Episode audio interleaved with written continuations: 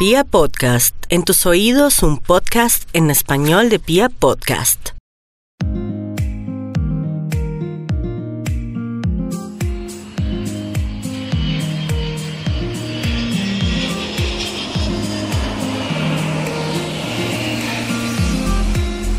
Antes que nada, quiero saludar hoy a un personaje que a mí me encantó desde la primera frase de su canción más famosa tal vez a nivel comercial. Me lo presentó hace unos años un amigo publicista y, tan pronto escuché la primera frase de una de sus canciones estallé en risa y de una vez me, me pareció un personaje muy simpático, muy querido y un poco irónico en muy buena onda. Se trata de Kevin Johansen. Desde que te perdí, las puertas se me abren de par en par. Se me abrió hasta la puerta de Alcalá. Y yo aprovecho cada oportunidad. Y con Kevin Johansen vamos a hacer este nuevo capítulo que hemos estado realizando durante los últimos días con diferentes personajes del mundo. Cómo un artista a través de la música ve el mundo y cómo un artista a través de la música nos puede contar qué ha descubierto en cada lugar que visita. Kevin Johansen nació en Alaska, pasó varios años en los Estados Unidos, pero eh, luego pasó y ha pasado creo que más tiempo en Latinoamérica, por supuesto, en Argentina y en Uruguay un poco, Así que creo que tenemos una diversidad de culturas en Kevin Johansen que vale la pena explorar para que hablemos un poco de sus conocimientos de lugares, de secretos, de descubrimientos, de exploración, de gastronomía.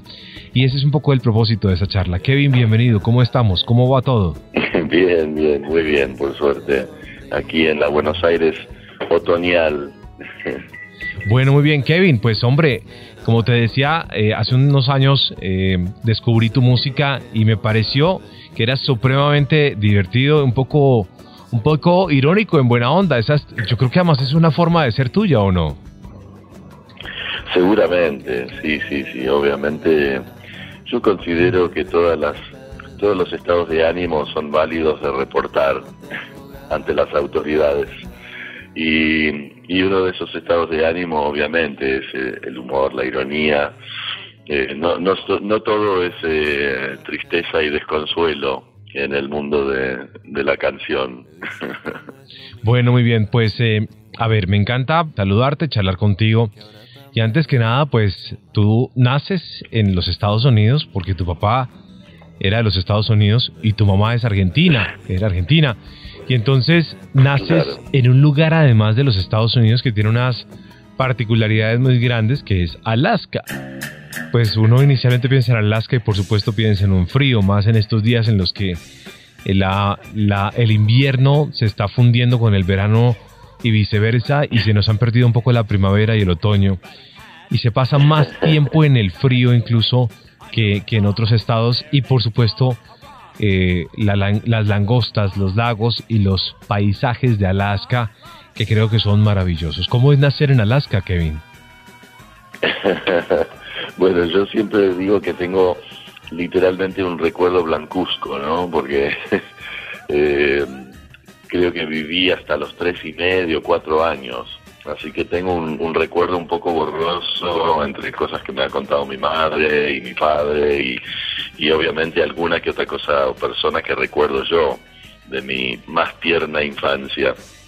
Pero, pero bueno, como después eso se entreteje con, con la infancia en, en el Denver, Colorado, oriundo de mi padre, y en Arizona, donde nació mi hermana, y en California, donde por ahí es lo que más recuerdo de mi, de mi infancia. Este, digo que sí, que respecto a Alaska tengo un recuerdo blancuzco. Sé que mi madre, como era una persona muy intelectual y muy romántica a su vez, eh, como Alaska había pertenecido a Rusia, la anécdota familiar dice que mi madre me quería poner un nombre ruso, Sasha, que significa Alejandro en ruso. Y mi padre se opuso eh, supuestamente sosteniendo que pensarían que yo era una niña en, en Estados Unidos. Y entonces bueno mi madre desistió y encontró un nombre que le gustó un nombre irlandés Kevin. Y, y pensó que Kevin le gustaba y lo que significaba, que parece que significa el agraciado, the graceful one, eh, o aquel con gracia. Así que bueno, me quedó Kevin nomás. Pero bueno, todo culpa de la madre, ¿no? La madre que se fue muy jovencita, becada, a estudiar a Estados Unidos y se fue de, su escuela de monjas, donde fue criada, a, a convertirse en una feminista, socialista, atea, antiimperialista, wow. todas las aristas de su generación en los años 60. bueno, pero entonces te vienes de Alaska, de los, del lugar que tienes unos, unos vagos recuerdos, pero te vienes para Colorado. Y, y en realidad eh, la diferencia tampoco es que sea mucha, pues por lo menos en términos de temperatura, porque Colorado es uno de los estados con más altura y por supuesto allí está muy cerca Aspen de, de, de Denver y todos estos lugares para esquiar. Y creo que hacen de Colorado un lugar que es como un segundo Alaska o no, por lo menos en temperatura. Totalmente, sí, sí, sí, tiene una cosa así como obviamente la presencia de la nieve está y fuerte y bueno, quizás algo un poquito ya más de, desértico o seco también, de montaña, digamos, seca, pero pero sí, sí que sí, así que no no fue una no debe haber sido una transición muy traumática, la, la más traumática debe haber sido de San Francisco a Buenos Aires. Ah, ok, bueno, pero bueno, antes de continuar, mira Kevin, eh, yo tuve la oportunidad de, de intentar empezar a esquiar, pero ya a los treinta y pico de años. Y, y, esto no fue graceful, como, como tan simpático, pues, como tan, tan chévere. Eh, y en definitiva, esquiar, Claro. esquiar, aprender a esquiar, creo que es una cosa que eh, es de esas cosas que se deben aprender en definitiva en la niñez. Eh, ¿Esquiabas cuando estabas pequeño? no, por lo menos no tengo recuerdo ni registro así fotográfico, pero creo que no, porque era demasiado pequeño. Mi, mi hermana nació en Arizona a los cuatro y medio míos, yo le llevo cuatro años y medio, o sea, Arizona donde uno puede hacer un huevo frito en la acera, ¿no? pero creo que que debo haberme ido a los tres y medio, así que recién estaba como empezando motrizmente seguramente a andar. ¿Y ¿Qué te queda de los Sí. Estados Unidos? ¿Con qué te quedaste de los Estados Unidos? Un montón de cosas, obvio. Me, me marcó la infancia. Eh, por supuesto, lo que lo que te daba la casa también, ¿no? O sea, una infancia particular. Eh, mi madre se casó, como decía ella, me casé en segundas, no en segundas nupcias, con un mexicano de Mazatlán que pintaba murales y era artista plástico. Y entonces en casa ya en California, donde se conocieron, y se enamoraron cuando yo tendría seis años, siete. Este, ahí empezó un poco a, escucharse en la casa mucho más el castellano, la presencia del idioma, la presencia cultural, amigos que cantaban, que tocaban la guitarra, que cantaban eh, música latinoamericana los fines de semana, ¿no? Son cubano, música chilena, uruguaya, argentina, peruana, de todos lados, colombiana también. Y, y bueno, y empezó a sonar eso, como en mi, en mi living, en mi casa. Así que mm, supongo que ya un poco estaba viviendo una infancia bilingüe, eh, bicultural, obviamente, estando en Estados Unidos. La presencia de la cultura americana era fuerte en lo musical, porque a mi madre le encantaba John Baez y le encantaba Simon y Garfunkel y. Cat Stevens y todo el folk, sobre todo, obviamente los Beatles a la cabeza.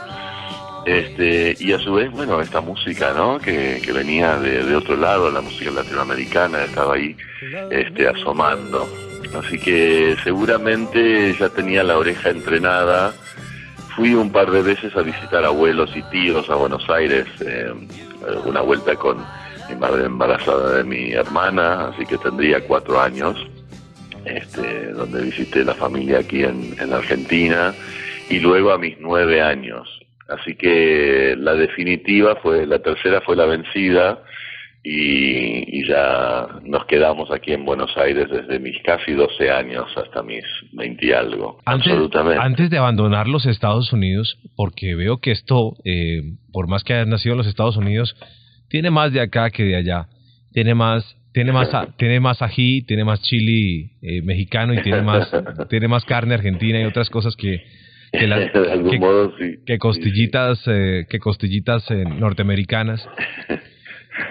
Pero si tuvieras que recomendarle al público de cosas que recuerdes lindas de tu niñez. Yo, por ejemplo, a ver, pongo un ejemplo. Mm. He tenido la oportunidad de viajar desde Denver, cruzando Colorado, eh, luego bajando mm. a Nuevo México y cruzar allí por a Santa Fe, Albuquerque, eh, y, tomar, y tomar lo que es la, la antigua ruta 66 para luego pasar, cruzar muy cerca por Arizona y llegar a y llegar a Nevada e incluso llegar a California. Eso pues he tenido la oportunidad de hacerlo y es un tour maravilloso porque uno puede ver los tipis, uno, puede, uno puede ver los tipis de los antiguos indígenas y puede ver y, pasa también muy cerca del cañón del Colorado y bueno todo este tipo de cosas en los desiertos y todo este tipo de aventuras. No sé qué tú qué nos puedas recomendar cuando viajamos a los Estados Unidos para abandonar un poco y dejar atrás el capítulo, el capítulo de Estados Unidos. No, bueno, de, todo. La verdad que, digamos, si bien fue mi infancia, luego también de adulto hice la, ruta 66 desde Nueva York, desde Westchester. Teníamos que ayudar a mudar a, al padre de, de un amigo en un camión de mudanza de Westchester, New York, a Phoenix, Arizona. Wow. Y luego también continuamos hacia, hacia San Francisco. Y sí, ese recuerdo es maravilloso. Recién me, me llevaste ahí a ese viaje y, fue muy, muy divertido bajando, eh, obviamente desde Nueva York, yendo hacia el sur, donde enfilamos hacia Nashville y de ahí, bueno, uno cruza todo, ¿no? Texas, Oklahoma, hasta que va, va yendo hacia el oeste.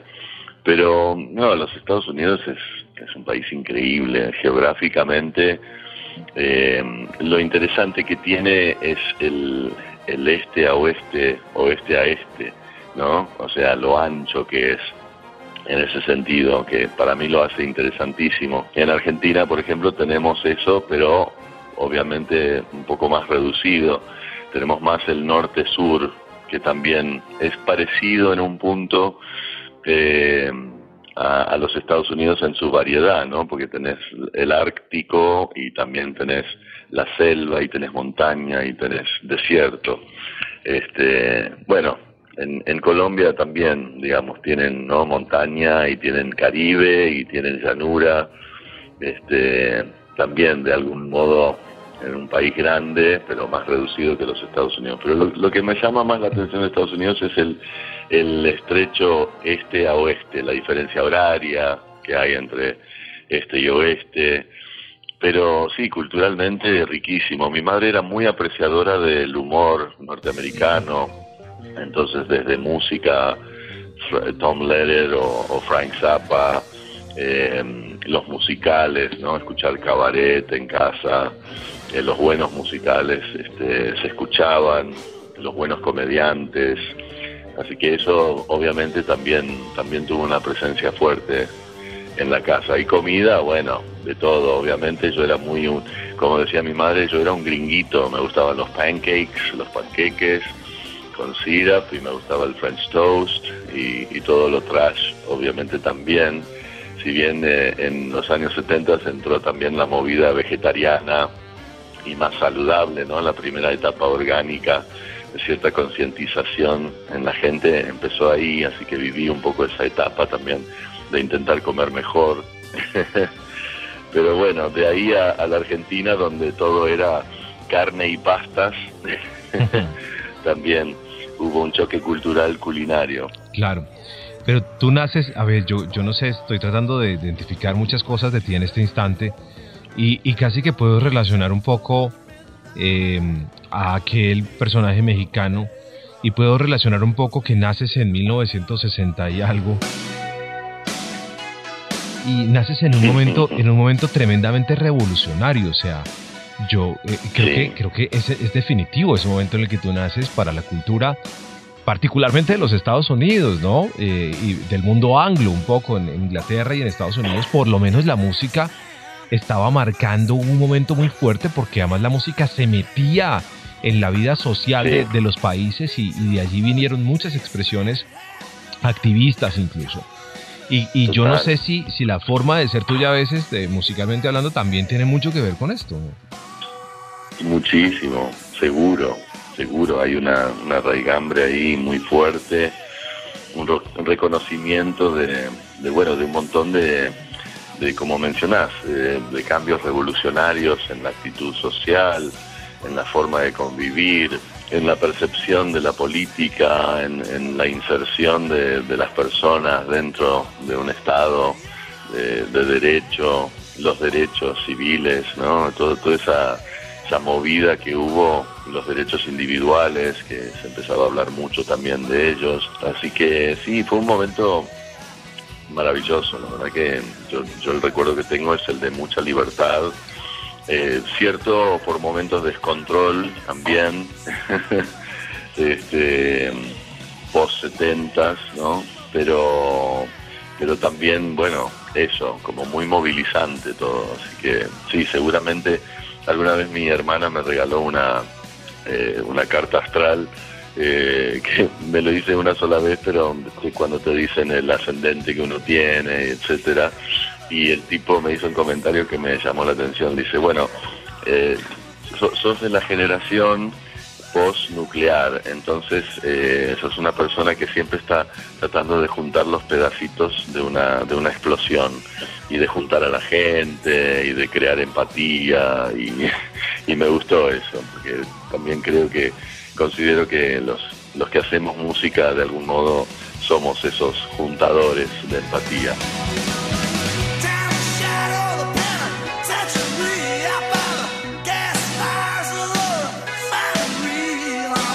Bueno, muy bien. Hemos, hemos podido un poquito saborear a, pues, a qué sabía en realidad un poco para ti la infancia eh, en los Estados Unidos.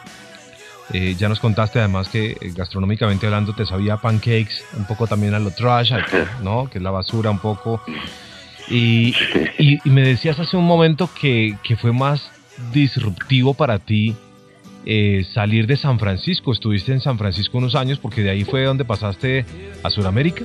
Totalmente, claro, sí, sí. Nosotros vivíamos en el área de la bahía, en un barrio llamado Albany, al lado de Berkeley.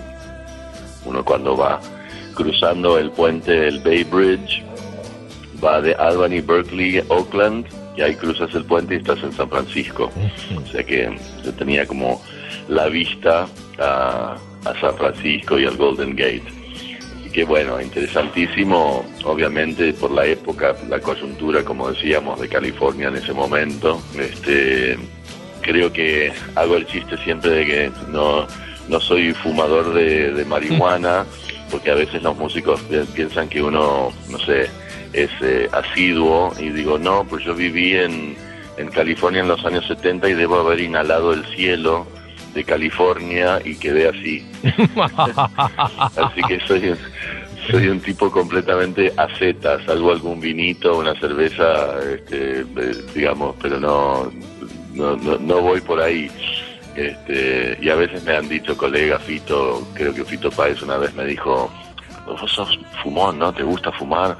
y le conté eso y se mataba de la risa, ¿no? Como, no, no, nada que ver. Claro, porque es que, es que, sí, es que cuando yo sin querer, y discúlpame, pero lo pensé, porque yo dije, pues estamos en San Francisco en los años 70 y esto era una explosión tremenda sobre el tema. Sí, sí y, era así la vida. uno asocia, asocia eso inmediatamente, ¿no? Como el flower power y, la marihuana libre y todo eso, pero sí, nunca se me dio por, por ese lado, inclusive aquí en Buenos Aires, en, en la adolescencia, que quizás es como el momento donde más socialmente se puede se puede ir por ese lado sí capaz que ocasionalmente no como decimos acá una una seca para probar pero no no hubo nunca una una, una cuestión prohibitiva en, en, la familia, entonces no nunca tuve tampoco ese morbo de, de lo prohibido, de uy, qué bueno, voy a fumar y nadie se va a dar cuenta o nadie me va a estar mirando, que también a, algunos muchachos les gustaba esa parte, ¿no? Y, de, lo prohibido. Claro. Bueno, y abandonar San Francisco en cualquier situación, por más anti-yankee que seas, en la vida, digo, digo yo, abandonar San Francisco pues, eh, y aunque te vayas a un lugar maravilloso del mundo, a otro lugar maravilloso del mundo, abandonar San Francisco tiene un precio. Porque San Francisco es una gran ciudad, es hermosa caminar por, por, su market, por el centro y, descubrir tantos lugares, tantos artistas, tanta música, eh, tanta esencia de San Francisco, que creo que la esencia de San Francisco es una cosa tremenda, o sea, eh, vivir en San Francisco, yo creo que también uno tiene que pasar muchos días en San Francisco para descubrirla bastante. Total, sí, sí, no, es, es inmensa, inabarcable en sus también representaciones culturales, su variedad étnica, racial, este, tiene, obviamente, como mira hacia, valga la redundancia, hacia Asia, eh, tiene toda esa influencia, ¿no? De la comunidad china, la japonesa y otras, obviamente, de, del continente asiático. Así que tiene, sí, sí, esa mistura, obviamente, del afroamericano con el chicano, el mexicano, con el latino, con el gringo.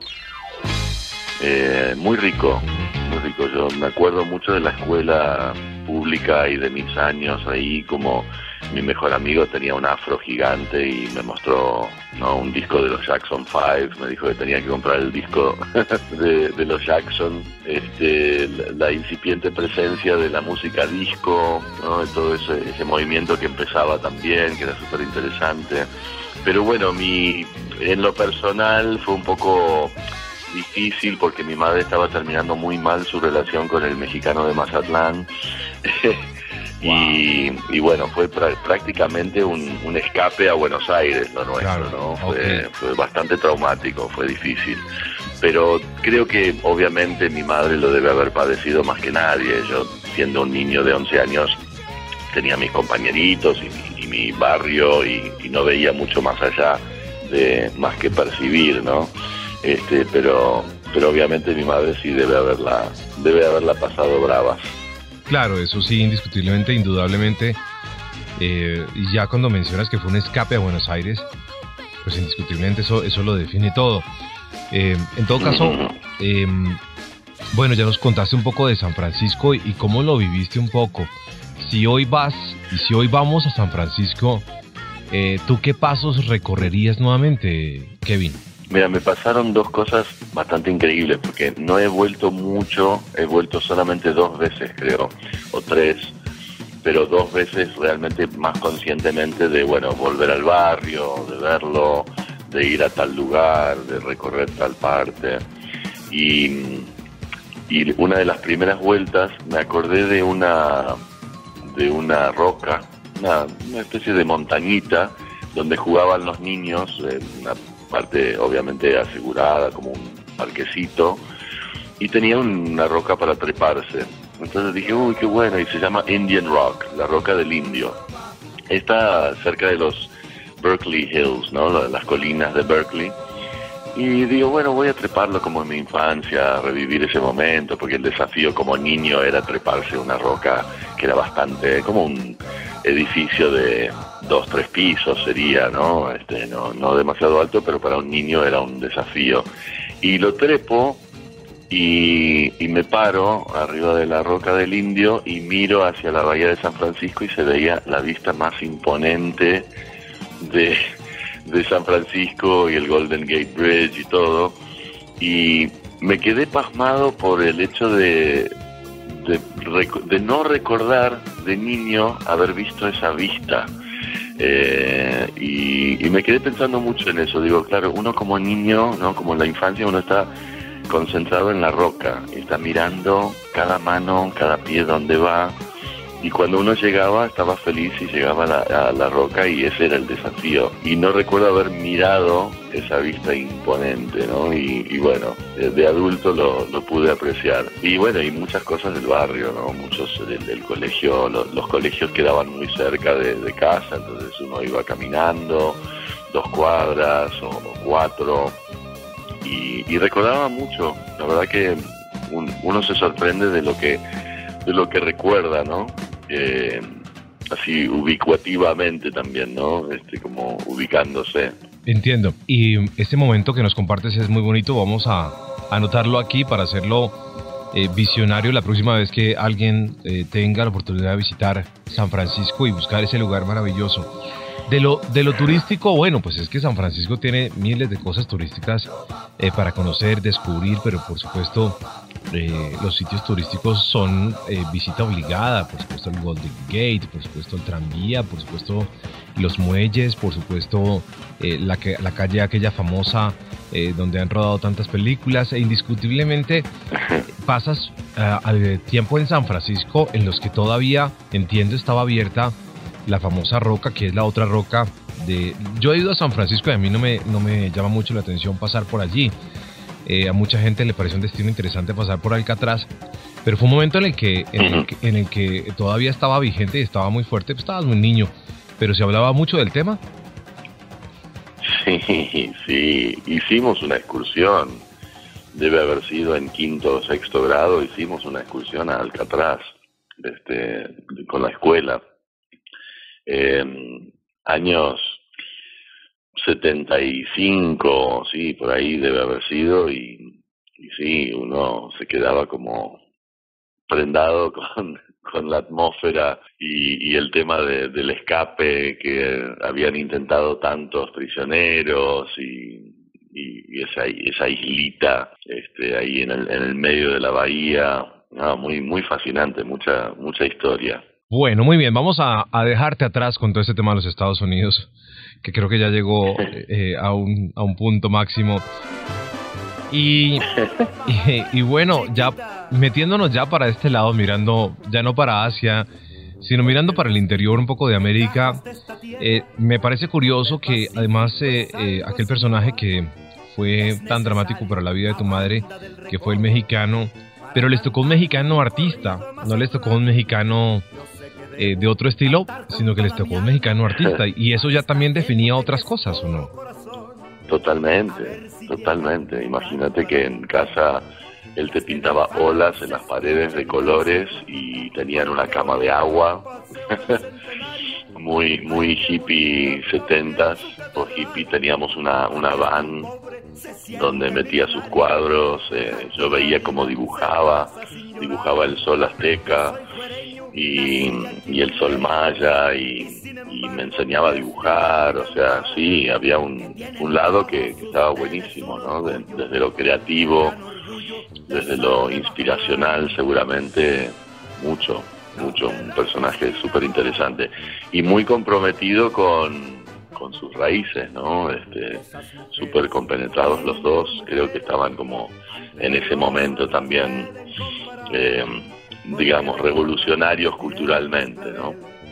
Sí, uno. que estaban, estaban ahí. Me, acuerdo de una publicación que se había enganchado con una editorial de libros y se llamaba Justa Publications, ¿no? Eh, Justa, pero era también justa en castellano, o sea que ya también los juegos de palabras estaban presentes. Eh, uno tiene, uno escucha esta historia tuya y tiene unos, tiene unos visos además un poco friacalo, ¿no? Pues un poco un poco la historia, ¿no? Totalmente, sí. de Diego y, Frida. un poco más setentoso, pero sí. Es un poco así, bueno, muy bien.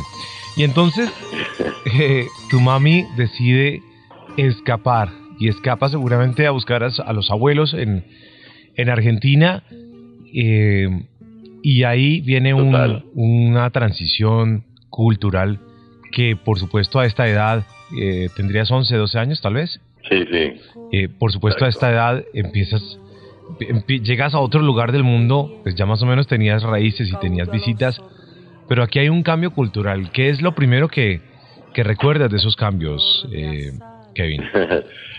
bueno, la verdad que Buenos Aires, como te contaba antes, la había visitado creo que en cuarto grado a los nueve años, este, pasando para quinto, y la profesora me preguntó, ¿y cómo definirías Buenos Aires, Argentina? ¿Qué te pareció? Y mis abuelos tenían una casa muy antigua, de puertas muy altas, de persianas eh, muy largas, y, este, ellos eran muy trabajadores, ellos vendían medias, pero les había ido bien en la época que uno podía trabajar y, y amasar una pequeña fortuna y comprarse una casa linda en el barrio de Belgrano Colegiales en Buenos Aires, un barrio muy bonito. Y, habían trabajado, no sé, 30 años. Este, y y la, la profesora en Estados Unidos me pregunta, bueno, ¿cómo definirías Buenos Aires? Y le dije, prehistoric, prehistórica. me pareció como todo era súper viejo en comparación con lo que era la California nuestra, un poco más moderna, de casas, a lo sumo de casas de los años 40, 50, 60. Este, y estas casas eran, nada, otro estilo, obviamente. Buenos Aires tiene también un, estilo más parisino, más europeo, madrileño, en muchas de sus casas que aún quedan. Eh, entonces, este, esa fue la, palabra que utilicé, prehistórica. Prehistórica. bueno, y además es que Belgrano tiene, eh, el nombre como tal, tiene un concepto histórico supremamente profundo, ¿no? Eh, lo que el Belgrano significa para los argentinos es una cosa completamente del alma y del corazón. Bueno, y entonces llegas y, y empiezas a descubrir un poco así Claro, es que venías de una modernidad tremenda, ¿no? Y, y, empiezas a descubrir una arquitectura que está más basada en una antigua Europa y, y, por ahí empiezas tú como a definir esa parte prehistórica, tal vez. Sí, claro, porque también estaba, no sé, los primos que tomaban café con leche o té con leche, que me parecía rarísimo nosotros jamás tomábamos un café con leche o un té con leche, era cosa de adultos, ¿no? Desde la visión de niño norteamericano. Eh, tu abuela, ¿no? Que hacía tortilla de papas y, comías un, postre, como dicen acá, vigilante, que era como un queso con, con membrillo, un queso con dulce de batata, ¿no? Como todo era como muy antiguo, muy, como dices, europeo, eh, de posguerra, eh, todavía tenía ese sabor, ¿no? La, Buenos Aires a la que llegamos, que por cierto fue la Buenos Aires de, un 20, de, creo que algo de, mayo, principios de mayo, mediados, eh, plena dictadura comenzaba, ¿no? Pero comenzaban unos años muy, muy oscuros, así que llegamos en un momento muy extraño, con cierta suerte, eh, fortuita de, caer en una escuela que quedaba a dos cuadras de mis abuelos, la Escuela del Sol, que era una escuela para la época hippie, ¿no? Para el barrio. Era una escuela progre, que no usaban uniforme y que ante la duda mi madre no sabía dónde meternos, y meternos en una escuela americana, bilingüe o dónde, apareció eh, una recomendación de mi tío, que, que era todo lo contrario de mi madre, mi tío era muy conservador, pero con amor de hermano le dijo, acá hay una escuela mm. este, progresista que quizás te guste claro. este, enviarlos a los muchachos. Claro, claro. Pero bueno, empiezas ahí a percibir, ya dices la palabra hippie, y empiezas tal vez a percibir como, como esa corriente un poco eh, bohemia, tal vez eh, que, tenía, que tiene Argentina y que tiene la mayoría pues de, los argentinos y que tiene y que está impresa en su manera de, vivir, de, compartir, ¿no? De, verse después del trabajo y compartir unos vinos y, la música. y ese espíritu bohemio ya lo empezaste a percibir allí. Absolutamente. Sí, sí, paulatinamente empezando a ver que, que sí, los chicos cantaban en los recreos canciones, ¿no? del rock argentino, de Charlie García o Spinetta o de, ¿no? de, las bandas que tenían en ese momento eh, y otras bandas rockeras o de folk, este y ahí empecé a imbuirme de, de la música joven argentina y, y, bueno, y a su vez yo era como el, el rara avis, ¿no? Este, me, me trataron súper bien, pero veía esa dualidad también del, del porteño de Buenos Aires, ¿no? Eh, algún muchacho, algún chico o chica venían y decían, ay, vienes de Estados Unidos, ¿y cómo es Disneylandia, no? Y, y te, te halagaban y idealizaban lo que era Estados Unidos. Yo venía con unas eh, un, hace poco un compañero me recordó, ¿no? Venías con las All Star que nadie las tenía en Buenos Aires. Claro. y allá en, en California las All Star eran súper comunes. Claro. Eh, las Converse, ¿no? Este, y, y, este eran medio como un uniforme. Y, claro, y, un amigo, un compañero me recordó, no, tenías las All Star, que nadie las tenía. Y a su vez, algún compañero de la escuela pasaba por el lado tuyo y te decía, Yankee, go home. Este, como bromeando, ¿no? También. Entonces uno conocía la dualidad de lo que generaba venir de Estados Unidos, ¿no? Claro, esa, esa ambigüedad. claro, sí, había una ambigüedad porque de, alguna manera también hay una gran parte de la cultura argentina que, pues que sí, hay que decirlo, anti-yankee y además llegaste creo que... Absolutamente, anti-imperialista y está muy metido y, y bueno, mi madre, yo lo vivía en casa porque mi madre siempre hacía el chiste, dice, yo que soy anti-imperialista me fui a casar con un gringo de Denver se lo decía riendo, obviamente, porque lo amaba mi padre y mi, padre era un gringo piola, como decimos, ¿no? Era un, tipo que no quería ir a Vietnam y, progresista y demócrata y todo, pero, pero bueno, este, estaba metido, por supuesto, eso en, la cultura y uno se daba cuenta de, lo que generaba esa mezcla de admiración y a la vez como de rechazo. Claro, y además llegas en, en los momentos en los que ya casi se estaba apaciguando un poco pues un poco eh, ahí todavía una revolución y la dictadura, pero Argentina venía de, grandes momentos políticos supremamente duros. Yo recuerdo con cariño eh, todo lo que pasó con, con Juan Domingo Perón, que había pasado mucho tiempo atrás, y Evita Perón había dejado una huella inolvidable también en los argentinos, eh, siendo, una gran figura que todavía se quiere muchísimo como, como otras, como Lady D. Sí, eh, pero bueno, venían de la gran decepción de, de, bueno, la muerte de Perón y además Isabelita que había hecho desastres este, políticamente hablando y socialmente. Entonces venían en, en caída y hace poco vi, viste, que muchos eh, lo negaban, pero muchos civiles pidieron que vinieran los militares en ese momento. Hubo como eh, una, una mezcla, ¿no? Muy difícil y muy traumática para la sociedad argentina. Y a su vez, bueno, esperaban que viniera algo mejor y vino algo mucho peor, que fue la dictadura militar. Pero este, pero así y todo, uno se, se daba cuenta que había una una resistencia que el argentino tiene, mejor dicho, una resiliencia que el argentino tiene que está como acostumbrado a las crisis eh, y acostumbrado a, las dificultades y a solventarlas y, eso lo viví después muchos años eh, luego en, la, en la crisis financiera que se vivió aquí en el 2001. Pero bueno, ese es, ese es otro capítulo. Pero sí, ahí arranca un poco la adolescencia, los años mozos.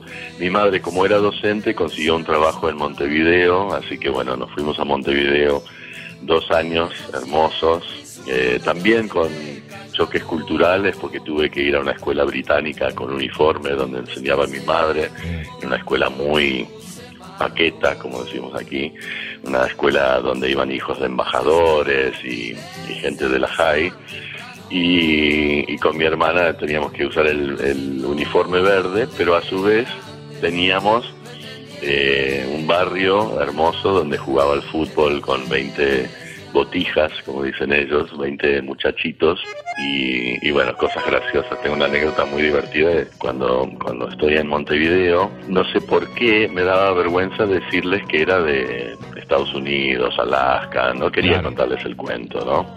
Entonces no tuve mejor idea que decirles que yo era de Buenos Aires. Ah. ¿Para qué? O sea, al de Montevideo le dices que eres de Buenos Aires y, eres el porteño. Claro. yo era el porteño. Porque tú, eres, porque tú tienes espíritu porteño. Quiero decir que el porteño es como, para los colombianos es como el paisa, no sé otros que, eh, cómo se traducirá en otros lugares, pero tú tienes ese espíritu porteño, que es decir, ese que es amistoso, simpático, gracioso, ese eres tú. Claro, pero para el montevideano, el porteño es como el tipo arrogante que viene de Argentina, que cruza las luces en rojo, que se va a Punta del Este. Eh, ellos conocen como al porteño más prepotente. Entonces hay esa rivalidad de vecinos también, que todos conocemos, ¿no? O sea, como los barrios vecinos, o las ciudades vecinas, o las provincias vecinas, que tienen esa pica, ¿no? Hay como una rivalidad, y el montevideano con el porteño tiene eso. Entonces este fue muy gracioso porque un tiempo después ya en confianza con, con los botijas amigos, le digo, bueno, en realidad yo nací en Alaska, eh, soy de Estados Unidos, ¿cómo? ¿Qué decís? Eh, y no me creían, entonces digo, bueno, vengan a casa, les voy a mostrar mi pasaporte. Wow. Entonces voy para voy para la casa, les muestro mi pasaporte, todo esto con 12 años, ¿no? chicos, este, les muestro mi pasaporte y uno dice, ah, debe ser falso eso, porteño mentiroso. Porque el porteño para ellos también es eso, es una especie de timador, estafador, mentiroso. Así que fue, fue muy gracioso esa, anécdota. Pero sí, la pasé muy bien en Montevideo y bueno, la pubertad... Eh, empezar a escuchar también el candombe, ¿no? Música del Río de la Plata, música uruguaya, Montevideo, algunos dicen que es como Buenos Aires en blanco y negro. Y es muy rica culturalmente. Está la cultura afro más presente que en Buenos Aires, que se diluyó eh, en el siglo XIX. Y, bueno, volviendo a, Buenos Aires ya hecho un adolescente, ¿no? Claro que...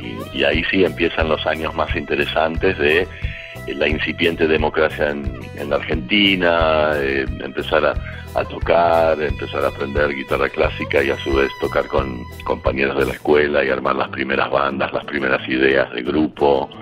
Así que ahí, ahí se puso súper interesante la adolescencia argenta y porteña.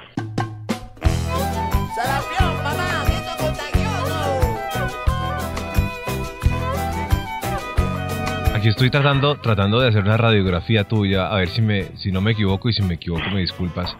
Pero yo creo que cuando comienzas, comienzas la adolescencia, pues es que la adolescencia es una época que para todos es de cambios, es revolucionaria y puede ser definitiva incluso en, el, en, el, en, la, en marcar nuestro carácter y la personalidad de cada uno de nosotros. Si tú vienes en tu cabeza con, con un papá que no quería ir a Vietnam, ¿cierto? Con una mamá de unas ideas anti todo, Em, habiendo eh, compartido mucho con un mexicano artista y habiendo también teniendo la oportunidad de haber visto una, una Estados Unidos con unos pensamientos distantes de, ese imperialismo un poco de los Estados Unidos y, y, te, y te sumas con el viaje eh, un poco argentino que tiene tanto, que tiene de alguna manera un, poco de todo eso, que es anti todo. Eh, y aquí yo creo que en tu adolescencia todo eso, como tú mismo dices, que que te dijo el, señor Astral, pues es un es un Big Bang, ¿no? Porque pues ya, ya si ya eras un postnuclear, creo que aquí en la adolescencia puede haber un Big Bang, ¿me equivoco? No, por supuesto, claro, claro, pues es como todo junto, ¿no? El Big Bang interno de uno, eso podría ser la, la adolescencia, ¿no? el segundo nacimiento que tenemos las personas. Y sí, y alguna vez también me han dicho, algún periodista me dijo que uno es de donde pasó la adolescencia, porque son las primeras decisiones fuertes, vocacionales, son los primeros amores, las primeras amistades, ¿no? Eh, incondicionales.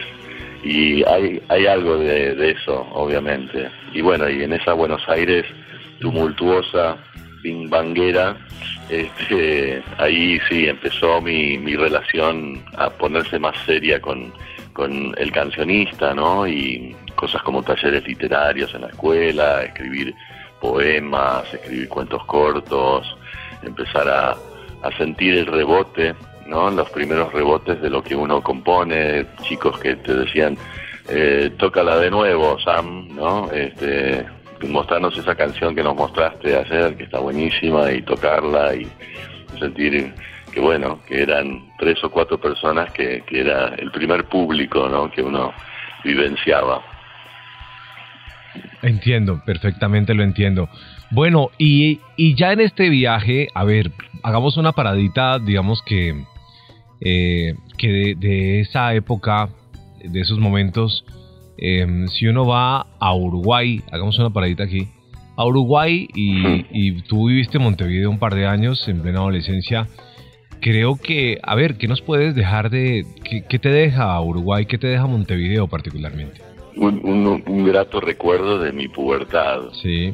Un, grato recuerdo. Em, mucho tiempo como, como si te dijera eh, libre, como recordar tener una suerte de medio mundo, como decían, de pesca, estar a dos cuadras del río, porque en Montevideo lo que tiene de hermoso es que le da la cara, la ciudad mira hacia el río, tiene un río eh, menos poluido que el río de, la Plata del lado de Buenos Aires, que Buenos Aires parece darle la espalda al agua. De a poquito la va enfrentando de vuelta, la va mirando, pero, pero Montevideo tiene su rambla, ¿no?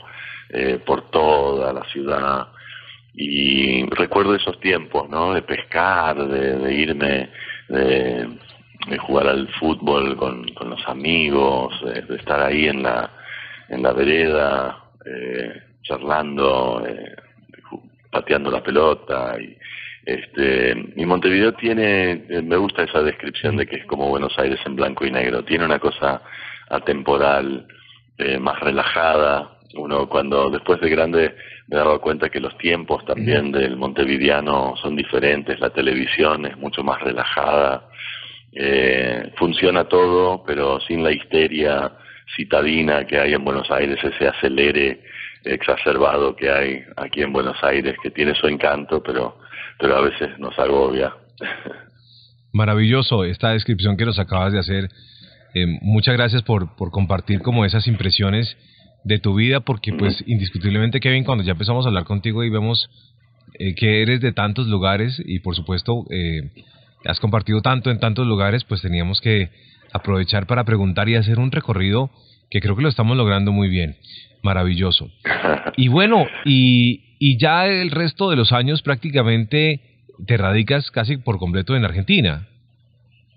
Sí, claro, totalmente, súper asentado y, y las primeras relaciones fuertes, los primeros noviazgos, las primeras bandas, armando proyectos de folclore, de pop, de rock, ¿no? Este, separándonos bandas, ¿no? Este, algunos amigos peleándonos, este, distanciándonos, otros armando, forjando relaciones nuevas, eh, rompiendo noviazgos y formando relaciones nuevas también en los noviazgos. Este, la verdad que sí, fue una época muy rica y de, y de aprendizaje, como, toda, como todo adolescente.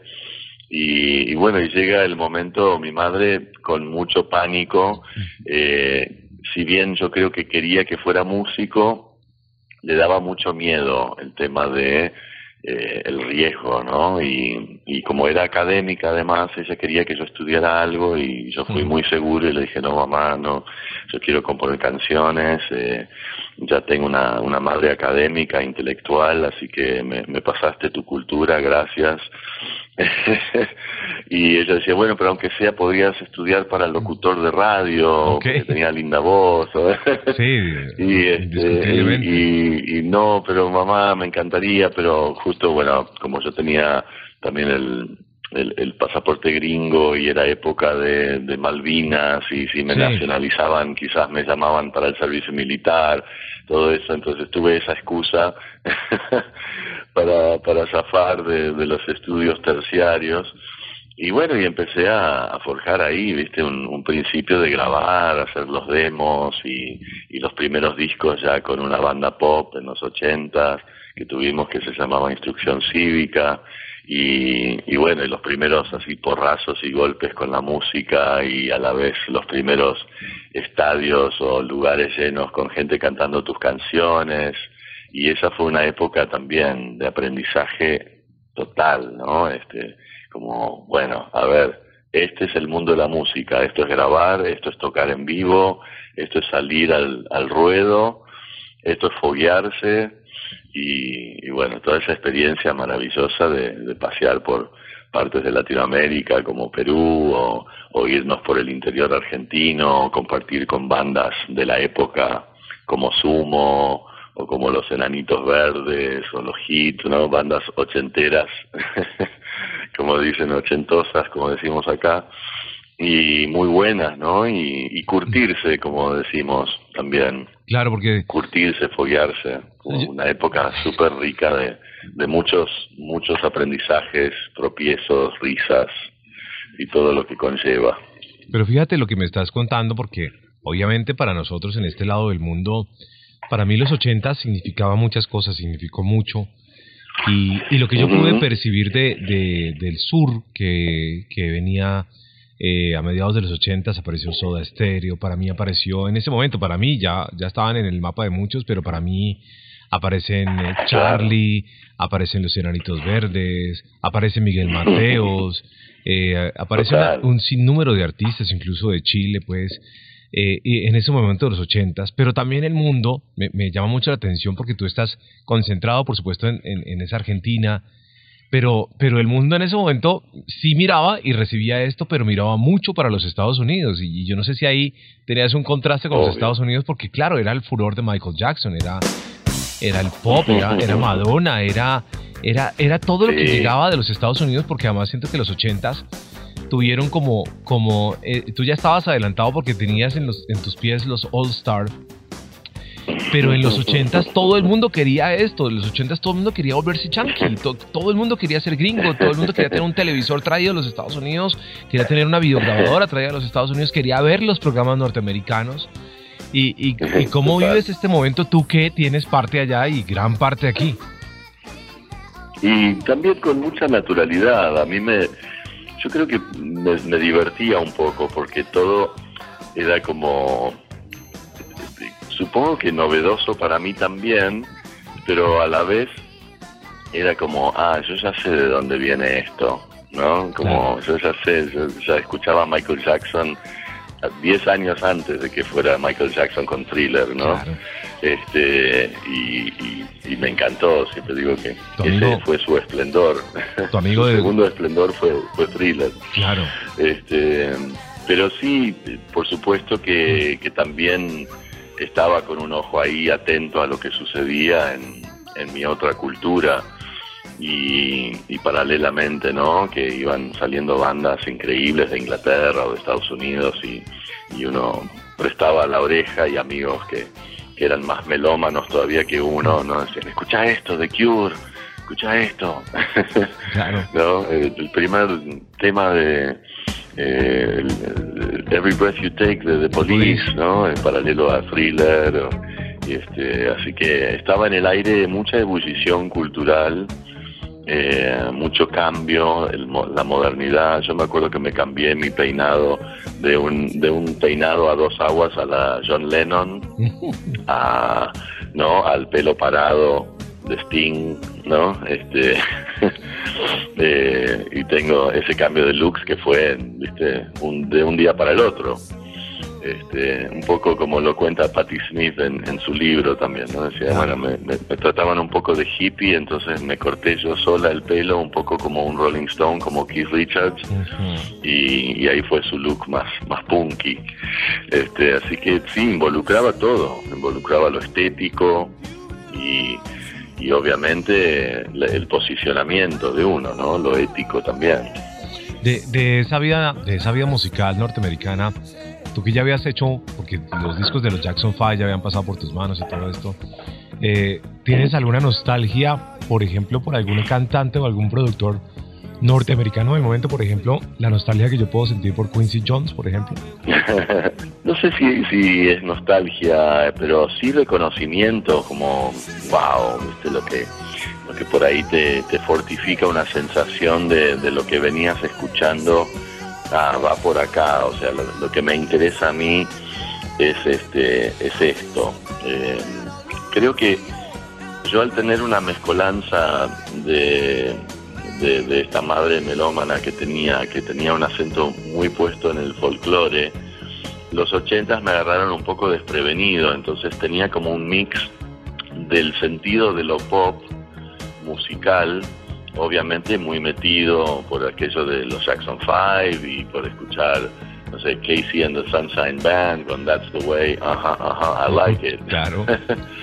este, entonces tenía algo de, de esa percepción de lo pop, pero por supuesto cuando empecé a escuchar cosas que provenían mirando hacia atrás de, de la cultura yankee, como puede ser Velvet Underground, eh, y veía alguna amiga o algún amigo me decían, bueno, en vez de idealizar las voces agudas, ¿por qué no aprovechas tu voz, que tenés una voz grave y escuchas a Leonard Cohen, a, Barry, White, ¿no? Este, empezar a escuchar un loco como Tom Waits, ¿no? La música alternativa y entretenida que también tenían los Estados Unidos para ofrecer.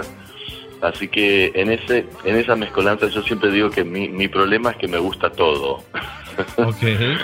Me, gusta todo, todo me gusta algo de, de, todo. Por ahí no me gusta todo de todo, pero siempre hay algo que me gusta. Y, y también la percepción cómo cambian los tiempos, ¿no? Porque uno cuando es adolescente también es muy de ponerse la camiseta de un grupo, ¿no? Como un equipo de fútbol. Somos muy muy futboleros con la música, ¿no? Entonces, si uno tenía puesta la camiseta de ponte de Pink Floyd y The Wall en segundo año y al año siguiente venían los Police a cantar The Do Do Do The Da Da Da. No decía, pero ¿quiénes son estos estúpidos que cantan esa música liviana? Y claro, y a los seis meses escuchabas dos temas más de los Police como Roxanne o Don't Stand So Close to Me decís, ah, son unos genios.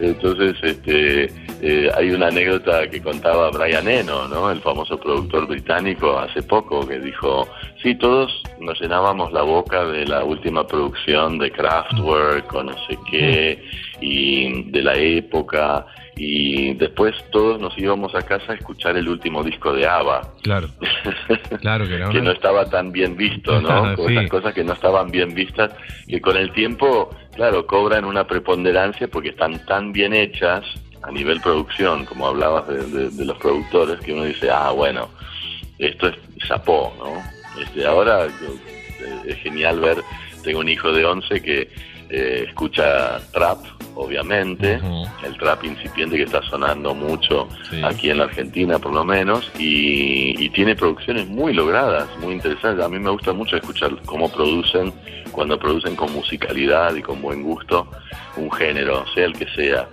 Y a su vez salió la película de Rhapsodia Bohemia, Bohemian Rhapsody de Queen.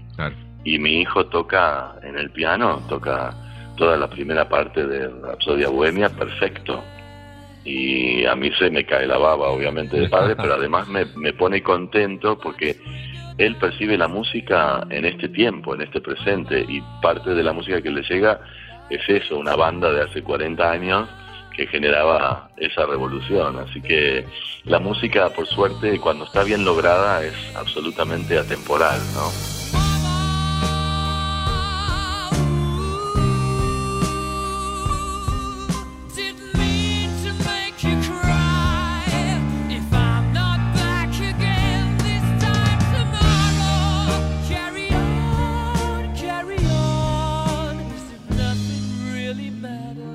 Pues tengo la suerte hoy de charlar con Kevin Johansel, a, quien he admirado por su estilo musical, por la manera como escribe, por la manera como interpreta y por su forma de ser. Vamos a irnos ya como, como perfilando esta charla que ha sido maravillosa porque hemos hecho un recorrido eh, que pues sin duda alguna es obligado, que hemos tratado de parar de detenernos por algunos instantes eh, en algunos lugares y en algunas situaciones que serán recuerdos para Kevin Johansen, pero también mágicos. Eh, por supuesto, uno podría quedarse aquí con Kevin Johansen descubriendo mucho más de cada uno de esos instantes.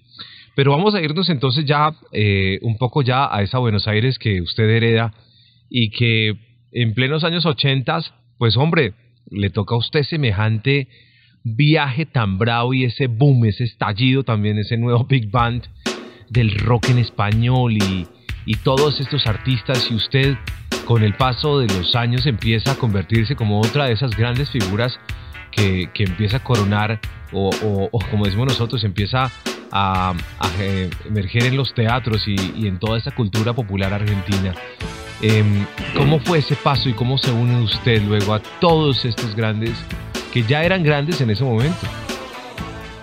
claro, tal cual.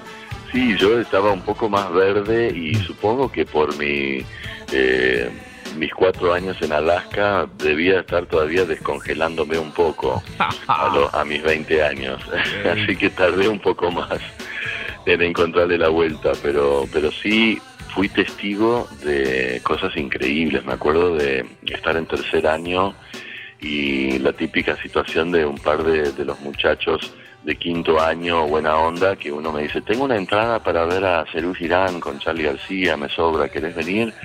Y buena onda, y yo dije, sí, claro, y, bueno, y vi por primera vez a mis 15, 16 años a, a Charlie García con Cerú Girán, y, y después hicieron un recital compartido con Spinetta Jade, que tenía, así se llamaba el grupo de Spinetta, ese tipo de cosas eh, fueron súper fundacionales para mí como, como músico, como oyente, o de pronto en la escuela también iban los calamaros, entonces yo era compañero de Javier, el hermano menor de Andrés, y claro, y en la casa Andrés decía, bueno, vení, venite, escuchá esto en el piano y te tocaba un tango como Los Mareados, eh, y a su vez tenía en su cuarto pósters de, todos, desde Steely Dan a Frank Zappa, a, todo lo que era el rock argentino también de la época, y él empezaba a tocar con los abuelos de la nada, así que también vi esa parte de, del principio de los abuelos de la nada, una gran banda también ochentosa, este, que duró poco también,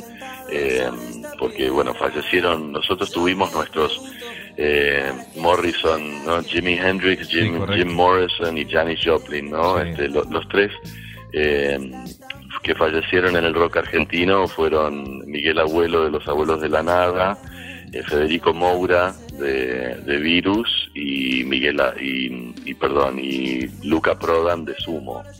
Este, que también Luca obviamente fue una influencia muy fuerte para mí porque fue un tipo que venía de afuera y cantaba en inglés y en castellano y con Sumo su banda también revolucionó mucho el ambiente local. Así que tuve el beneficio de, de estar haciendo mis primeras eh, experiencias con, con, mi banda, con instrucción cívica y a su vez compartir de golpe un recital al aire libre en eh, la Patagonia Argentina con Sumo, ¿no? con los redonditos, con, perdón, con los enanitos verdes, eh, ¿no? Hit y el David Lebón solista, que David Lebón había tocado con Charlie con Spinetta, y, y viendo y aprendiendo años después teniendo comentarios, ¿no? En ese momento de un David Lebón o un León Gieco que te decían, está lindo ese tema que estás haciendo, ¿eh? Suena como algo de allá. Yo les mostraba mis demos y mis cositas humildemente. Así que fue una época muy súper rica para mí. Y, y, bueno, y por cuestiones fortuitas también yo me puse de novio con una bailarina argentina y, y como yo estaba un poco cansado del, del, proyecto popero y yendo hacia un lado un poquito más alternativo con mis composiciones, más un poco más hacia un Tom Waits eh, barra Peter Gabriel.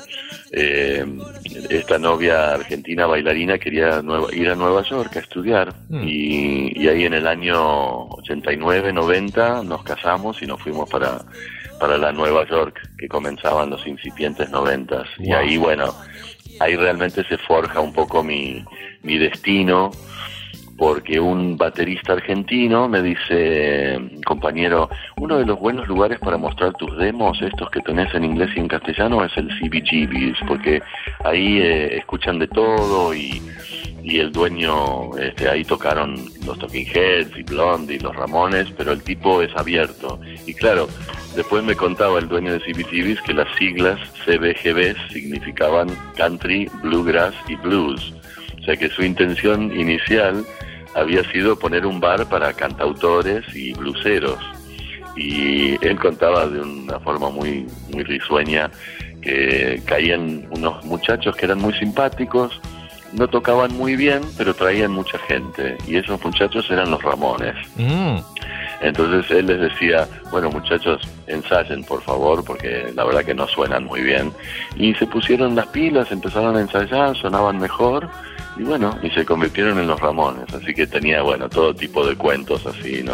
Te decía, en este baño, acá detrás del escenario, bueno, los, los encontré haciendo el amor a Blondie con el marido. Ah, a TV Harry.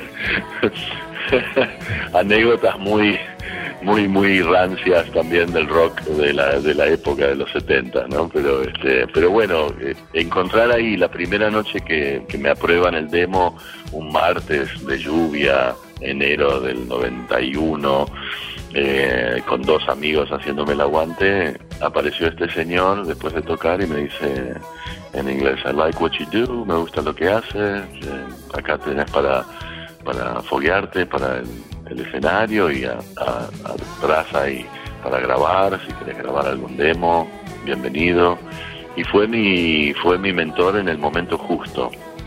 La verdad, fue, fue encontrar, sí, sí, alguien, alguien que te decía, vamos, dale para adelante que, que, sale.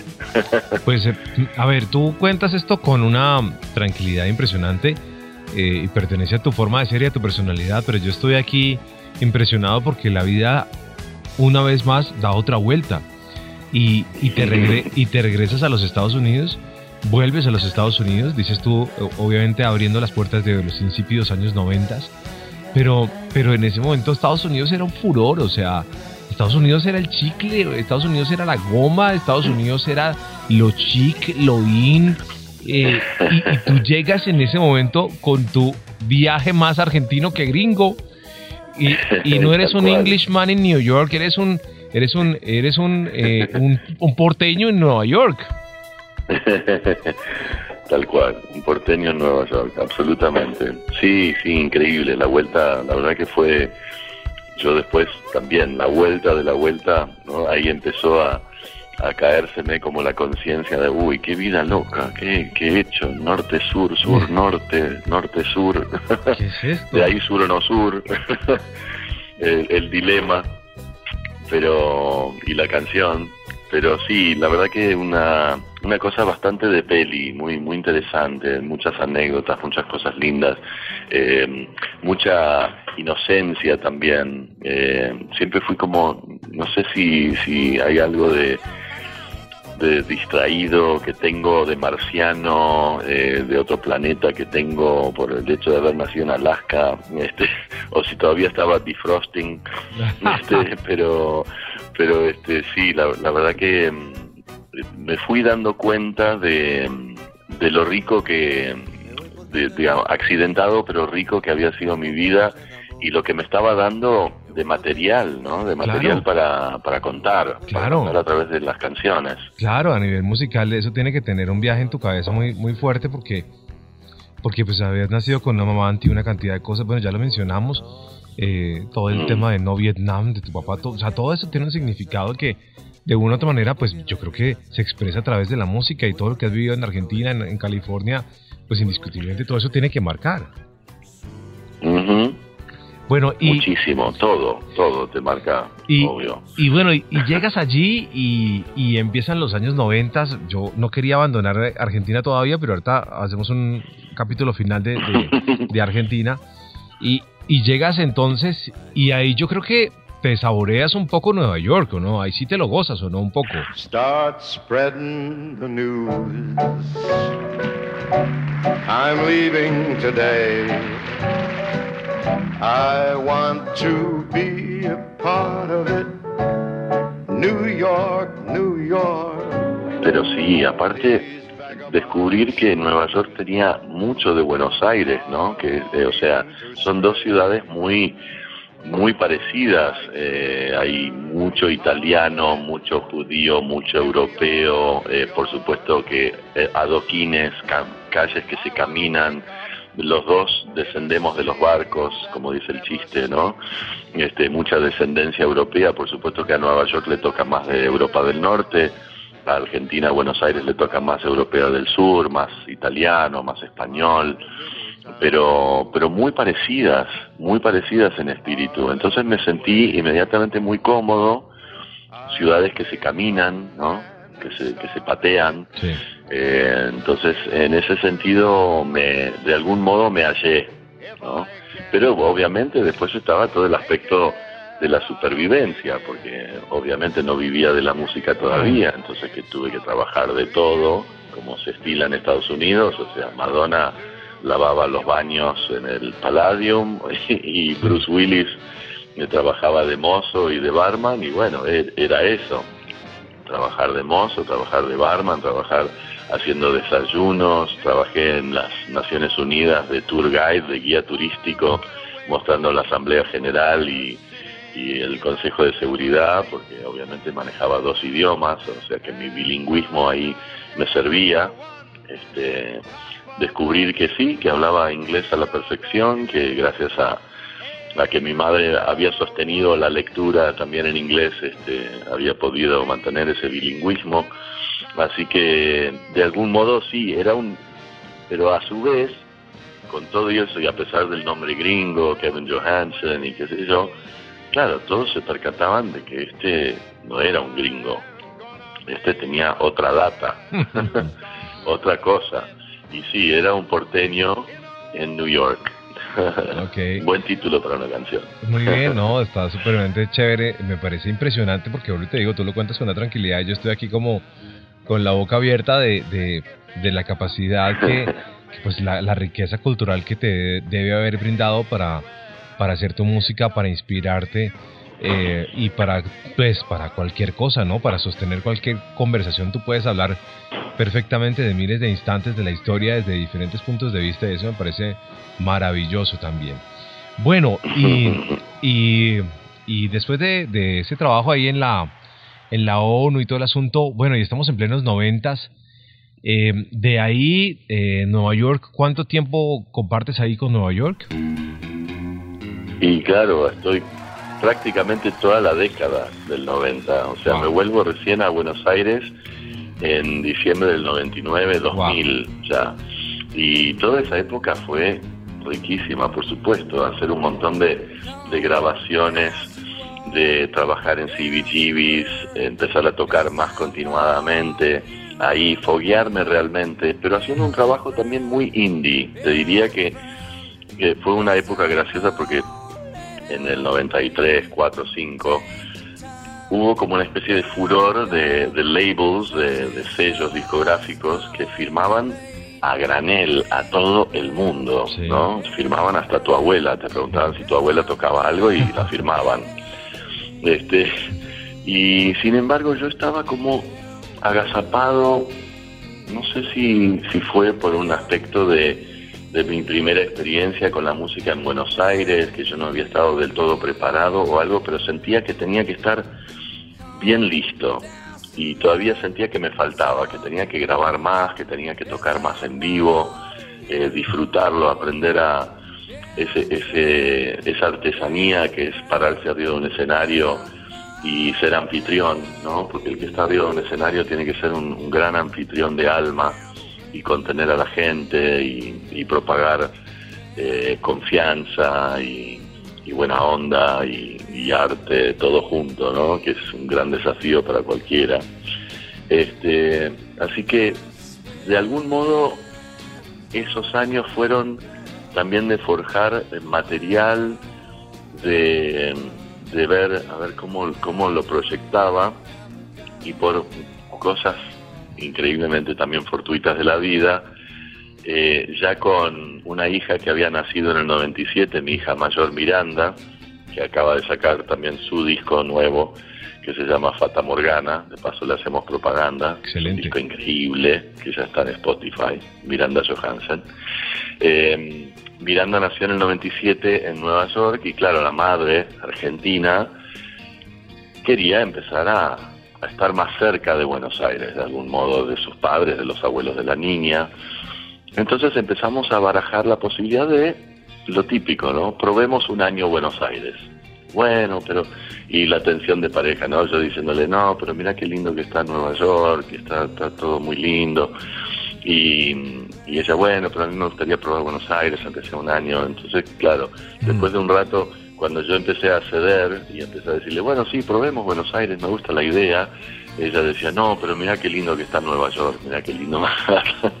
la típica, la típica tensión de pareja cuando uno suelta un poco, el otro también.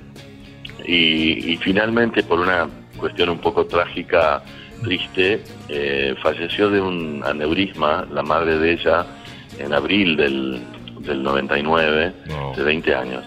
Y, fue bueno una cosa muy fulminante para la familia y nos volvimos a, a Buenos Aires eh, obviamente para, para, el servicio de la madre y, para estar cerca de los familiares y decidimos ahí irnos en diciembre del 99 para, para volver para Buenos Aires.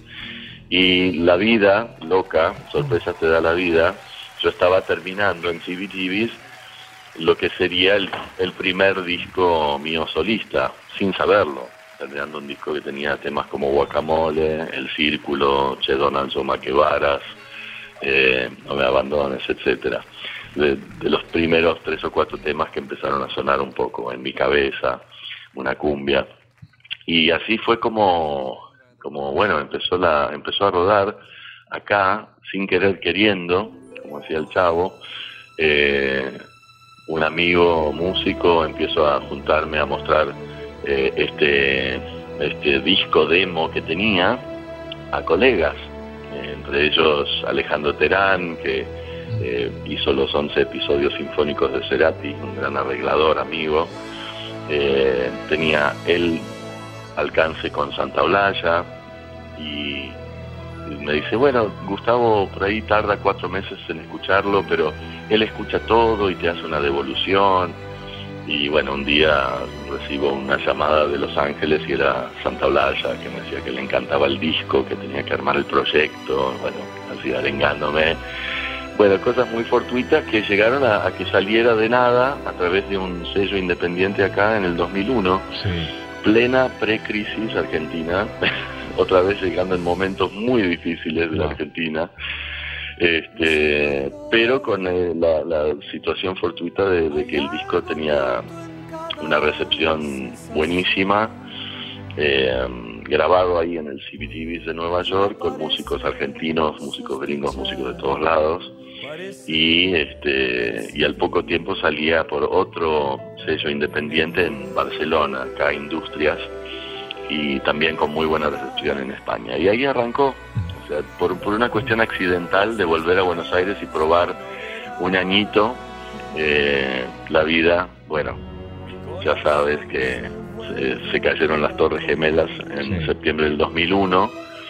Este, yo los vi desde aquí de Buenos Aires en vivo y recuerdo que el relator decía, bueno, parece que se accidentó un avión y después enseguida vino el otro avión y ahí dije, no me voy a mover de Buenos Aires, no, Claro. no vuelvo ni loco a, a Nueva York con todo este clima. Y así fue.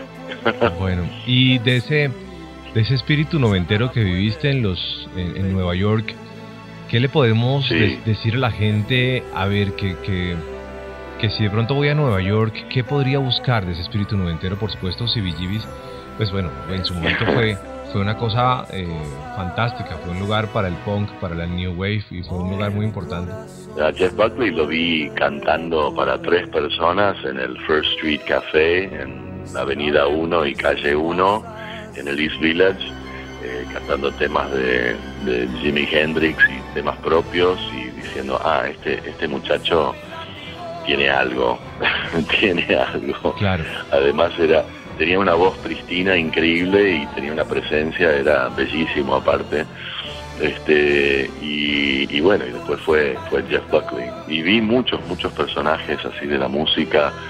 Eh, me crucé con, con gente como desde Uma Thurman a, a Woody Harrelson, el actor, a, a Iggy Pop, que vivía también por el East Village en esa época. Este, y la, la verdad que lo que lo que más me pegó a mí de Nueva York, de la ciudad, era esa sensación de, de anonimato.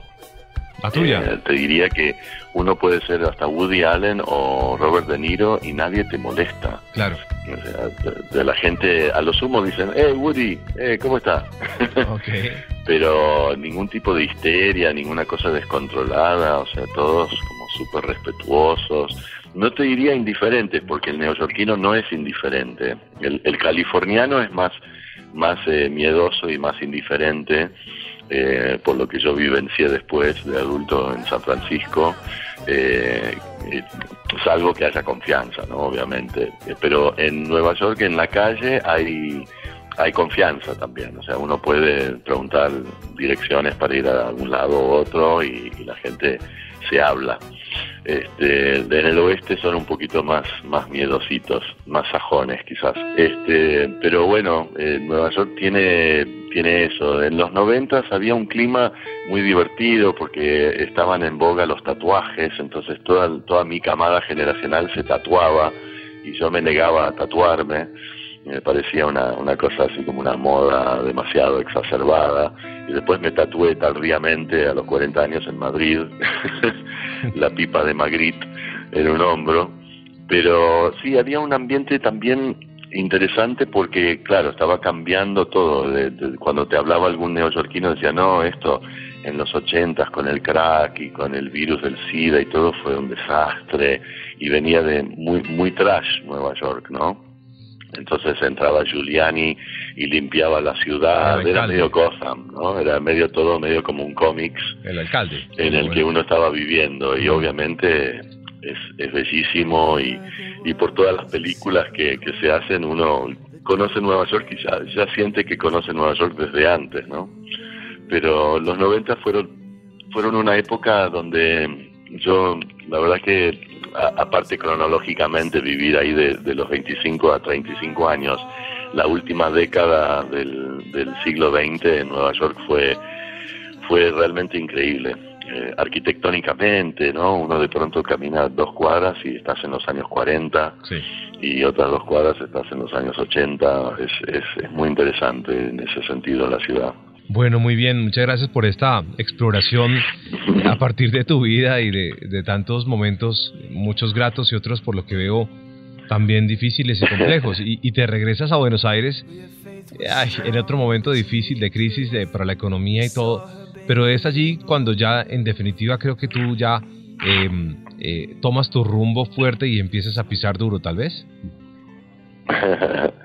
sí, por supuesto.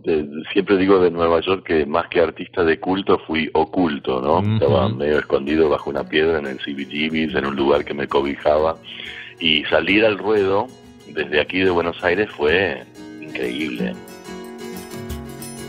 Anoche soñé contigo y no estaba durmiendo. todo lo contrario. Estaba bien despierto. Soñé que no hacía falta hacer ningún esfuerzo.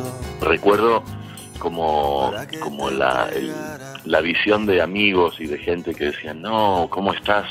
¿Cómo, ¿Cómo te has fogueado? ¿Cómo se nota el aplomo en el escenario? Yo no me daba cuenta, yo lo vivía como, como naturalmente, pero evidentemente yo traje también un bagaje como de confianza en lo que yo hacía, que claro, ellos habían conocido al, al casi adolescente, posadolescente, más inseguro y de, pronto, bueno, esos 10 años en, casi en Nueva York me, me dieron una, una templanza para presentarme de, de, un modo un poquito más, más seguro. Así que sí, lo viví con mucha naturalidad y fue eh, muy placentero para mí empezar los primeros viajes por Latinoamérica, empezar a ir a España, eh, conocer el, rebote ese de, de, un, de primer público, ¿no? Que te abrazaba eh, que te agradecía por las canciones. Eh, fue súper, súper mágico. La verdad que eh, es extraño porque uno, hay un artista, colega de Uruguay que, que admiro mucho, Fernando Cabrera, que también es un admirado del amigo Jorge Drexler. Y Cabrera siempre dice, yo nunca pensé en la música como una carrera, siempre lo tomé como un destino. y yo creo mucho en eso. Entonces eh, no, no había una cuestión, una noción de, ah, tengo que tener un éxito, tengo que lograr esto, lo que era como qué, qué, qué regalo tener eh, un público que, que, te esté agradeciendo por, por, lo que uno hace o lo que uno ha hecho. Así que bueno, lo, la verdad que lo, lo disfruté mucho y, y, las primeras giras por, por Latinoamérica y España fueron de eso, de, mucho aprendizaje también, ¿no? Porque es empezar a, conquistar a un público que, tampoco te conoce tanto y, bueno, y empezar de, cero a, forjar eso. Bueno, pues ya para ir cerrando, bueno, invítame a un lugar del mundo a tomarme algo de esos, de tantos recorridos, de tantos lugares. ¿Qué me invitarías a tomar en este momento y en qué lugar? Mira, aquí son las 3 de la tarde, 3 y 4 minutos, y estoy en una Buenos Aires otoñal seminublada, pero muy agradable de temperatura, unos 18 grados, y estoy tomando mate. Y si, si pudiéramos hacer la teletransportación... Teletransportación.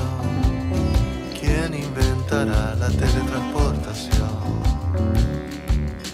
Y al señor Stephen Hawking por todo lo que hizo. Como dice una canción mía en el nuevo disco Algoritmos, tengo una, una, canción que se llama así, tele, te teletransportaría hacia aquí, estarías en un, un living donde hay un, una chimenea, un, un, fuego leve, todavía vivo, y, y, bueno, y te invitaría a tomar un mate o un cafecito acá en, en Buenos Aires. Maravilloso, maravilloso. Finalmente, ¿cómo es esa historia?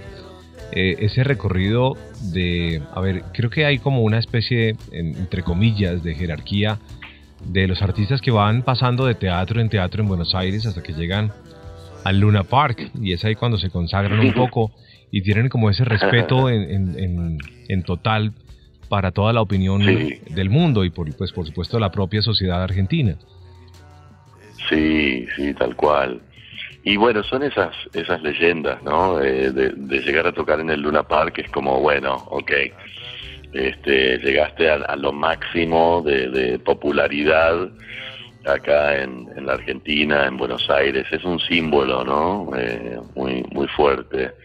Y, y bueno, es, son esos regalos de la vida que, que, que te da la música, que te permite decir, bueno, ok, hemos, hemos la hemos remado y la hemos remado bien. Y, y, bueno, siempre está ese desafío de, de mantener fieles a los fieles y despertar al desprevenido, ¿no? Porque si uno solo se abocara a, a seguir fogoneando la relación que, que uno tiene con, con los que te siguen, entonces uno nunca tampoco crecería o nunca cambiaría. Eh, a veces me, me, da risa el, el halago cuando te dicen no cambies nunca. Claro. ¿No? Qué, qué, cosa imposible, ¿no? No, no cambiar nunca. Qué, qué, aburrido sería para uno y para los demás.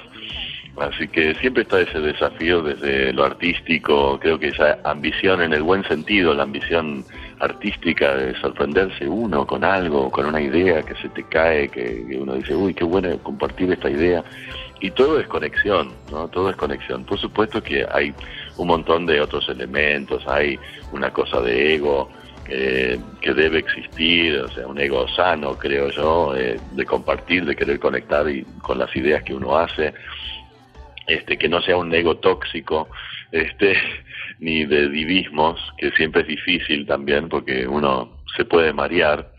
Este, pero creo que en mi caso agradezco que me pasó después de los 30, entonces tuve cierto aplomo y, y, y, si me hubiera llegado más a los 19, 20 años, toda la cuestión de, de un reconocimiento, capaz que no la hubiera sabido tampoco pilotear muy bien. Claro. Así que agradezco que me llegó un poco de, de reconocimiento y conexión con un público después de los 30.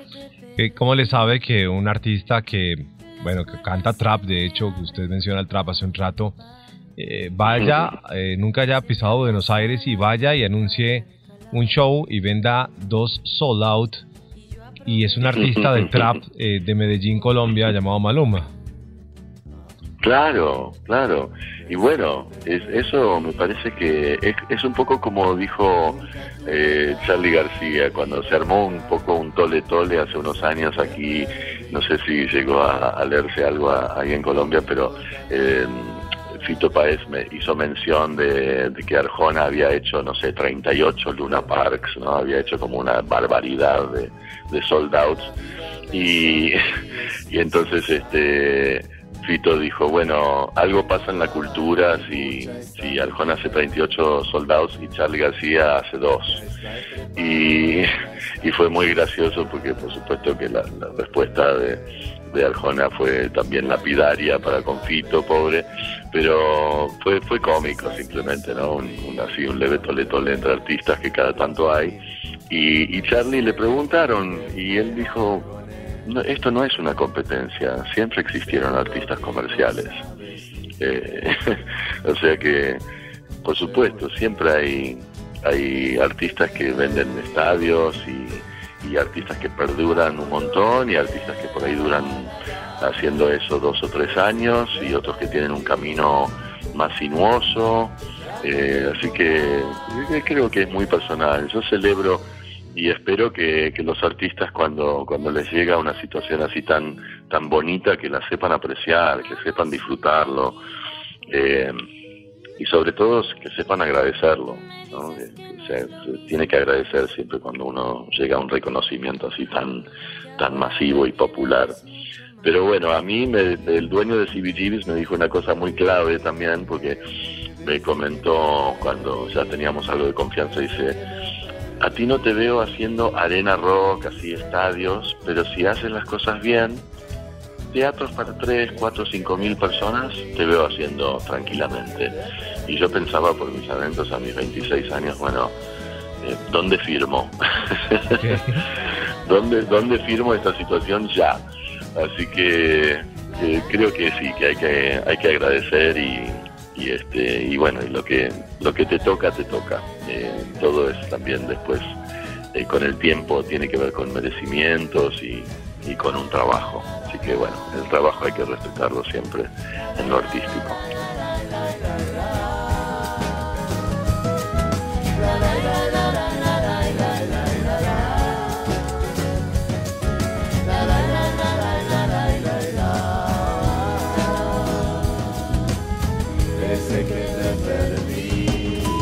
Yo quisiera pedirte el favor de que cuando pases por Bogotá, Colombia, pases por esta radio y hagamos una tarde de radio al aire en vivo. Eh, más porque, eh, para comenzar con esa voz de locutor que tienes, con esa voz de Barry White, de Barry White que tienes, pues hombre, creo que algo interesante podemos lograr. Pero me parece que, que, que una cita con Kevin Johansen, que hoy ha sido extensa, pero, pero es una cita que, que sigue siendo corta para para toda la experiencia, para la vida, para la música y para la forma como comunica Kevin Johansen, que lo hace con una amabilidad increíble. Creo que esta charla no la hubiera logrado nunca, eh, incluso con otros títulos de otros nombres muy poderosos en Argentina. Y yo sabía que cuando me dijeron que hablara con Kevin Johansen, dije, espero aquel día para poderme reunir con él y charlar. Quiero que tengamos una nueva oportunidad cuando pases por Bogotá, tengo amigos en común Así que les voy a mandar la razón y les voy a decir, mira, la próxima vez que Kevin Johansen pasen por Bogotá, por favor, eh, no me dejen perder una cita con él.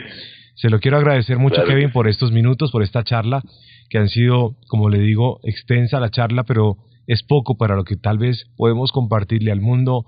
Nos queda, mire, cada vez que usted va hablando, a mí se me van ocurriendo más preguntas y prefiero dejar aquí como en unos puntos suspensivos eh, para que sigamos teniendo más oportunidades de escucharle y, de descubrir todo lo que Kevin Johansen tiene para contarle al mundo. Muchas gracias por estos minutos, por esta charla. Finalmente le quiero hacer una, una pregunta de cierre. Everything is falling into place? I know it sounds dumb, but it ain't no disgrace. It just feels so damn good to be out of the rain. Sí, everything has fallen into place y sigue falling into place. sí, no, y bueno, el agradecido soy yo y un placer, y es verdad, sí, sí, uno eh, tiene, hay mucha tela para cortar, como dicen. este, los viejos, pero, pero por supuesto será un placer teletransportarme a Bogotá. Ojalá que sí. Sé que tengo que empezar a hacer la rueda de, de promoción que, solemos hacer los artistas y viajar para, para México, para Colombia, etcétera. Así que por ahí estaré seguramente en las próximas semanas. Así que será un placer eh, conocernos en persona, vernos y, y platicar un rato en profundidad sobre la música y, y todo esto que nos a Tania la cultura en general. Muchas gracias, Kevin Johansen. Un abrazo gigante. Gracias, querido. Abrazo y saludos a mi Colombia amada. A ti, muchas gracias, Kevin. and everything's falling into place.